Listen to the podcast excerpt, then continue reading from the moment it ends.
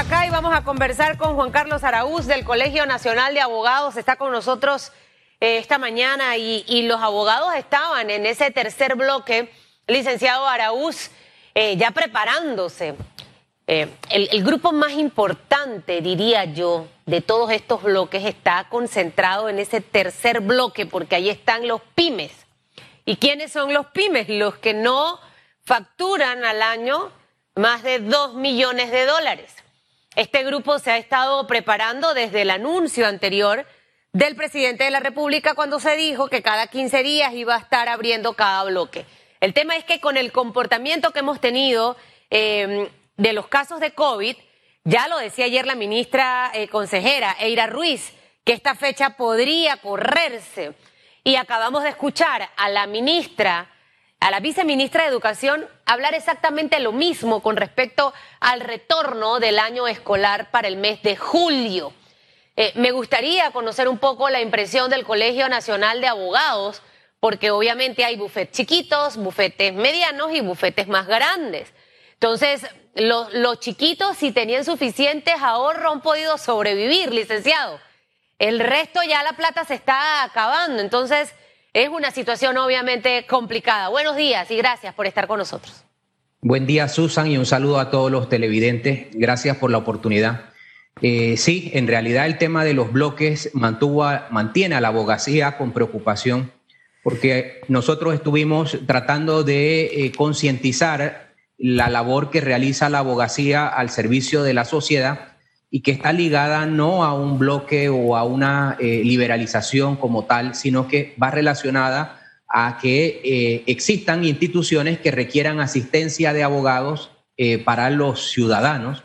Y esa particularidad sea necesario cuando se habla de, de la apertura del órgano judicial y del Ministerio Público en faena completa, se requería que los abogados, sus oficinas, su personal asistente, auxiliar, y todo lo que gira en torno a los litigios estuviese claramente eh, delimitado que eh, escapaba a cualquier fase. Sin embargo, esto no ha sido todavía esclarecido por parte de las autoridades, lo que llevó consigo a que el día lunes nuevamente se suspendiesen los términos judiciales porque el órgano judicial no puede tener citaciones para un testigo, para un perito, para un asistente, para cualquier eh, eh, persona no abogada y que dependa de asistir a una diligencia judicial porque hay incertidumbre. Esa particularidad entonces hace que los abogados estén ansiosos porque, eh, como, como bien lo dijo, tres meses sin trabajar obviamente no es un, un golpe fácil de resistir y la abogacía está acostumbrada a trabajar por cuenta propia. Y, justamente quien trabaja por cuenta propia lo único que necesita es que eh, estén las condiciones de circulación y la creatividad ya es por cuenta propia.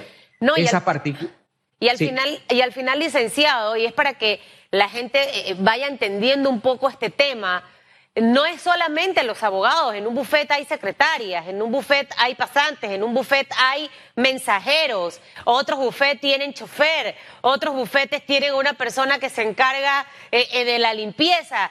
Eh, en realidad, cuando, cuando hablamos a veces de un tipo de trabajo, se afectan muchos colaboradores de ese tipo de trabajo y es lo que en este momento está viéndose afectado, no solo los abogados, hay gente que le, bufetes que tuvieron que suspender también los contratos temporalmente a sus colaboradores y llevan igual esta cantidad de tiempo sin estar cobrando. ¿Qué representa para ustedes que se postergue esta fecha? Uno, que es una de las probabilidades que hay en la mesa. Y lo segundo, eh, en la vida todo es un balance y es como tratar de entender un poco lo que ha estado ocurriendo. Eh, por una parte, si el gobierno flexibiliza las medidas de cuarentena, le cae todo el mundo encima, licenciado.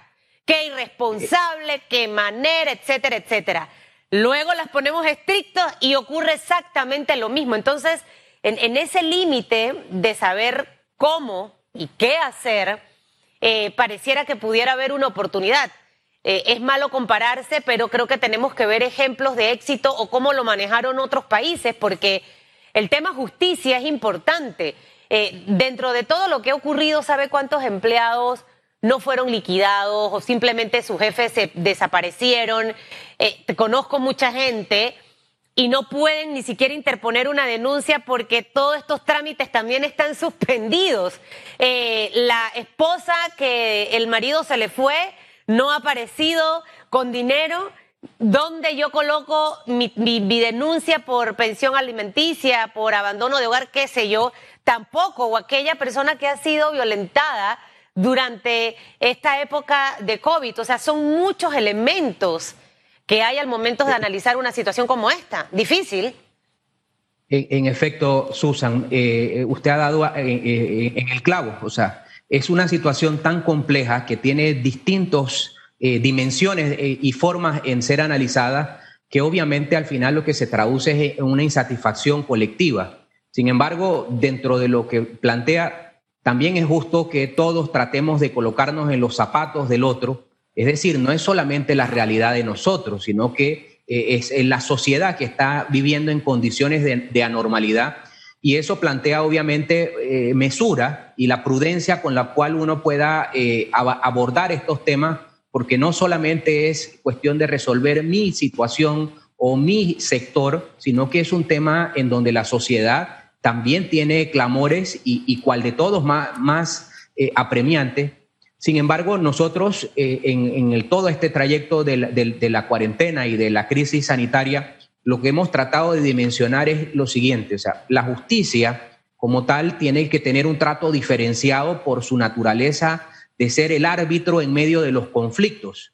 Muchísima gente en, estos momentos se pregunta y, y, estaba con voces de decir hay que querellar, hay que denunciar, hay que, hay que plantear demandas sin embargo, nosotros la vida no la podemos convertir en un proceso judicial y eso es algo que, que lo digo de la forma más, más responsable posible. Y aquí lo que hay que tratar es de, buscar un diálogo y un consenso. Claro. Porque se trata que es la fórmula más efectiva porque ningún proceso judicial da respuesta en corto tiempo. Y nosotros estamos en una situación de necesidad que necesita soluciones eh, rápidas y, para encontrar esas soluciones solamente el diálogo y los acercamientos con las autoridades es el que nos va a permitir eh, pasar esto como un episodio eh, eh, lamentable, pero que no va a formar parte de nuestra vida de forma eterna. Y esa, esa, esas circunstancias entonces determinan el, tema de visualizar un órgano judicial sin actividad de alguna manera lesiona o no de alguna manera, directamente lesiona los derechos de los ciudadanos que quieren que sus peticiones sean resueltas. El no saber o no tener certeza qué oficina me puede recibir una denuncia o, una condición de, emergencia, eh, alguien que me pueda dirimir el conflicto, plantea simplemente eh, ineficacia de la justicia. Sin embargo, cuando vemos entonces en el otro extremo que está eh, la obligación de las autoridades de proteger la vida de los ciudadanos, entonces surge la, pregunta es, ¿son estas las medidas necesarias para proteger la vida y las mismas eh, están siendo suficientemente sustentadas? Y si la respuesta es sí, obviamente entonces del otro extremo de alguna manera tiene que haber tolerancia, pero también todo indica que las medidas de restricción total ya de alguna manera están siendo tan lesivas que, lo que, que, lo que vamos a tener que recurrir es al, autocontrol y al dominio propio de los individuos de saber que hay un riesgo en la calle, hay un peligro latente, sin embargo que con prudencia todos podríamos administrar. En el caso de la justicia, lejos de todos estos escenarios y dimensiones que podríamos encontrar cuestionamiento, hay un camino y el camino es la modernización de los servicios de la justicia porque muchos de los servicios que requiere un ciudadano pudiesen ser por la vía telemática, por la vía digital, eh, eh, resueltos, es decir, eh, las instalaciones de la justicia no tendrían que recibir aglomeraciones de personas si tuviésemos mecanismos eficientes con tecnología, claro. donde la, la, presentación a distancia es posible, una demanda, una solicitud, una incidencia, y que la respuesta llegase por esa, por esa misma vía. Nosotros desde el Colegio Nacional de Abogados, casualmente hoy día tenemos una reunión con el director del registro público sobre la firma electrónica, que pudiese ser un elemento en donde se valida la identidad y que posiblemente pueda facilitar la certeza de quién pide o quién envía o quién remite en, las, en las cuestiones eh, judiciales, como una forma de ver algo a, a, mediano plazo.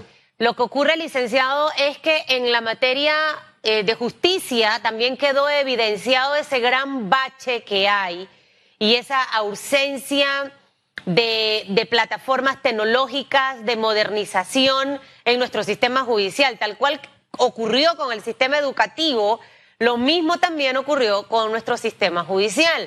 Eh, hay muchos proyectos que de hecho eh, creo que a inicio de este año tuvimos aquí a unos jóvenes eh, con dos hermanos con una iniciativa en el caso de los expedientes, de poder digitalizar toda esa información. Entonces, creo que el COVID nos ha golpeado a todos definitivamente, pero también nos ha dejado una gran oportunidad de mejoras y hablemos específicamente de mejoras en el sector público, en educación, en salud, en materia eh, judicial, porque no podemos seguir trabajando bajo un sistema arcaico donde se ha quedado básicamente atrás y, y yo no sé qué va a representar esto una vez ya todo esté en la normalidad. Si teníamos licenciado, expedientes durmiendo el sueño eterno, yo no quiero saber con estos tres meses cuánto más de atraso vamos a tener y también la celeridad de los casos actuales. Eh, eh, tengo una duda, eh, se dice que, todo está cerrado, que esto por aquí, sé que hubo como un cambio con el tema de algunas oficinas del gobierno y ayer cuando veía al expresidente Ricardo Martinelli presentar su denuncia contra varias personas que ya ha demandado en los últimos días, ¿dónde las hace? ¿Por qué, él sí puede presentar estas denuncias? Quisiera como entender eso y que me responda también lo que le preguntaba. Claro, mire, la suspensión de los términos judiciales se, refiere a los expedientes existentes. Sin embargo, en el, caso del Ministerio Público quedó habilitada la opción de presentar denuncias en este trayecto. Sin embargo, esas denuncias se presentan y, entran a un trámite muy lento en virtud de que no estamos operativos completamente pero la presentación de denuncias penales es una posibilidad, al igual que a partir del de, lunes de la semana pasada, los las distintas salas de la Corte, por ejemplo, la sala contencioso administrativo, recibe también los procesos, los procesos civiles ya se pueden presentar, pero es una presentación que queda sometida a, la espera de levantamiento de términos porque es cuando realmente van a poder eh, darse admisiones, comunicaciones, notificaciones como tal que comprometan eh, los actos de las partes involucradas. El, tema es que sí, cuando, cuando fue transcurriendo la, cuarentena, todos los problemas quitaron la mirada de la justicia y ahora que se dé la apertura, la justicia va a recibir la mirada crítica de toda la sociedad, porque las voces que reclaman una justicia pronta y cumplida son miles. Y esa situación va a colocar en, en una indefensión a la justicia porque no hay cómo defender un sistema simplemente atrapado en el tiempo, eh, ineficiente, en donde hay carencias, la falta de recursos humanos, toda la estructura de justicia necesita una revisión. Pero esto lo que plantea ahora son compromisos políticos, es decir, no podemos terminar en la crisis del COVID y aparentar que la justicia ya vuelve a una rutina y todo va a ser igual, porque no es cierto. El, el daño que se ha hecho eh, en, general por los tiempos de espera, por las fórmulas en las que no va a ser posible eh, responder simultáneamente todas las solicitudes que entren al sistema cuando el levantamiento de términos se dé, plantea varias cosas. Eh, más recursos humanos para poder evacuar todo, más presupuesto para la, para la estructura que está pendiente, necesita auxilio legislativo, pero sobre todo necesita una ruta política. Esto, esto es políticas públicas en materia de administración de justicia que tienen que ir de la mano del Ejecutivo y nosotros hemos sido persistentes de eh, tratar de que el Ejecutivo dé un rostro visible, quién va a ser el, el, que va a adquirir esos compromisos para que la justicia salga del estancamiento no creado por el COVID, sino que el COVID lo que ha hecho es mostrar eh, una estructura simplemente eh, obsoleta y esa eh, obsolescencia de la justicia, lo que hoy día entonces trae son voces individuales que cada quien quiere que su caso se resuelva. Pero si nosotros solo abanicamos el caso individual y no vemos la estructura de la justicia, flacos favor hacemos a esta oportunidad en donde desde lo más profundo de, lo que eh, puede ser la inoperancia, eh, tendríamos que empezar a crecer para un sistema más cercano a la sociedad y más confiable. ¿Puede ponerse peor en materia de justicia? O sea, si ya estaba golpeada, no por COVID, como usted bien lo dice, porque ya esto era conocido, o sea, ¿cuál es el pronóstico eh, con todo este atraso? Agregué, vamos a tomar como referencia el COVID. Mire, yo conozco que fiscales en este momento tienen que comprar los insumos sanitarios de su propio dinero para, poder, para poder funcionar en condiciones de seguridad. Es decir, el presupuesto va a colocar a la justicia que si las medidas de prevención no son suficientemente robustas, cuando usted tenga un caso en, un despacho judicial y, venga colateralmente una, cuarentena para todo el personal que esté allí, usted va a ver que va a empezar a cerrar la justicia de forma aleatoria porque simplemente el recurso humano va a caer. Y esa situación va entonces a agravar a lo siguiente. Cuando los ciudadanos empiezan a ponerse ansiosos por sus trámites, buscan las fórmulas de, exponer eh, los retrasos, los perjuicios, todo en, un contexto a, nivel nacional. Esa, esa, esa posibilidad que sean cientos y miles de voces criticando casos y casos y casos, lo que va a provocar es una, un debilitamiento mayor en la confianza de un sistema que no se puede dar el lujo de simplemente satisfacer a los casos que lleguen a, un conocimiento público, sino que aquí lo que tenemos es que tratar de que sea una satisfacción horizontal, porque de lo contrario vamos a entrar en una especie de, que va a ganar el que más fuerza tiene. Claro. Es decir, porque voy a hacer eh, tal, tal presión que, que mi caso en estas condiciones lo que necesita es ser acallado.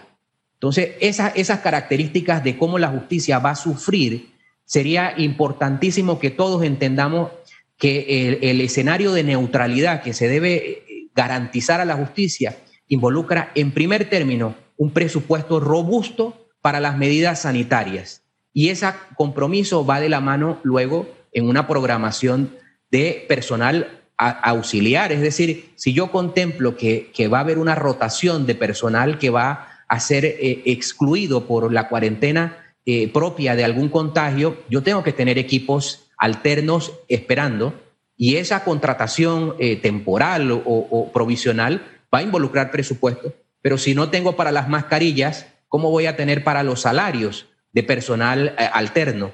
Entonces, eso lo traslado a los jueces, magistrados, que donde la capacidad humana de leer un expediente ya está medida tres minutos toma un ser humano en, leer comprensivamente un folio, una hoja de papel. Y si hay expedientes de mil tomos, eh, eh, ¿cuántas horas humanas toma que un juzgador entienda su, su, su, y produzca un razonamiento? Son, son demasiado tiempo. La, justicia, Karen, eh, perdón, Susan, va en relación a lo siguiente. Un juez atiende una, una población y si la población crece y no cambia la cantidad de jueces, yo estoy provocando que la mora judicial sea más agresiva y al final la mora de arrastre tiene que ver con una ineficiencia en la forma en que el servicio público de justicia ha sido tratado. Por eso hoy día medir cuánta es la población o la capacidad de un juzgador para dirimir conflictos me lleva al análisis relativo a cantidad de jueces, cantidad de magistrados Inclusive la cantidad de magistrados de la Corte Suprema de Justicia ha estado eh, inalterable durante 50 años. ¿Cómo puede ser una Corte Suprema para una población de 2 millones hace 50 años cuando la población se ha duplicado? Todos esos análisis hoy día se van a poner en contexto, pero tendríamos que verlo desde una fórmula eh, eh, muy objetiva porque cada uno de estos temas encierra el cuestionamiento del pasado de la justicia y ese pasado siempre trae consigo eh, el, reproche o la calificación del inmerecido presupuesto que la justicia merece, pero en estas condiciones no podemos ser egoístas con la justicia y todos tenemos que auxiliarla. Bueno, un inmerecido presupuesto para algunas cosas, licenciado, porque para otras a veces sí hay en materia de justicia presupuesto.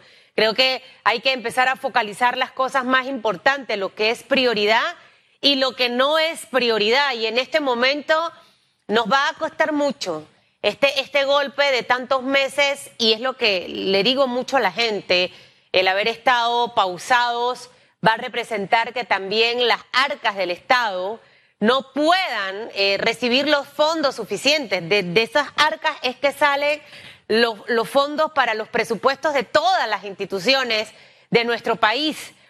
Esperemos con fe de que este tercer bloque pueda activarse, porque sabemos que hay un grupo considerable que de hecho ya se estaba preparando, poniendo sus alfombras, mandando los, los controles para que las personas llegaran a estos negocios y que al final son empresas pequeñas, no son empresas grandes eh, y que manejan obviamente presupuestos muy pequeños para el tema de la publicidad, para el tema del mercadeo, para, para el tema administrativo y que esto definitivamente es un cambio total.